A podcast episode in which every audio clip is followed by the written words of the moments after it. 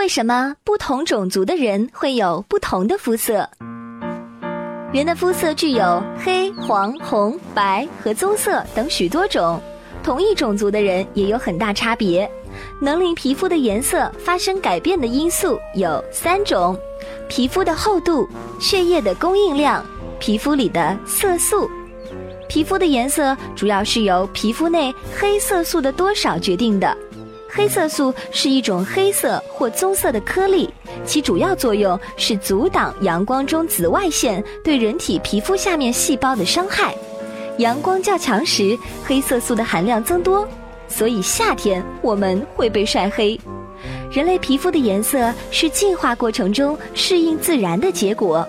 居住在赤道地区的非洲人，由于皮肤常常受到强烈日光照射，体内黑色素大量产生，所以非洲人皮肤呈黑色。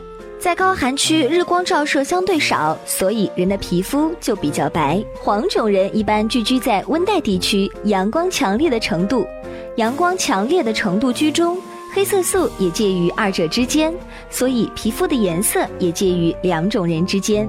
科学家经研究发现，人类的祖先在一开始并没有差异，肤色基本相同。只是到了后来，人们移居到不同的地区，为适应外界的环境，才渐渐出现了肤色的差异。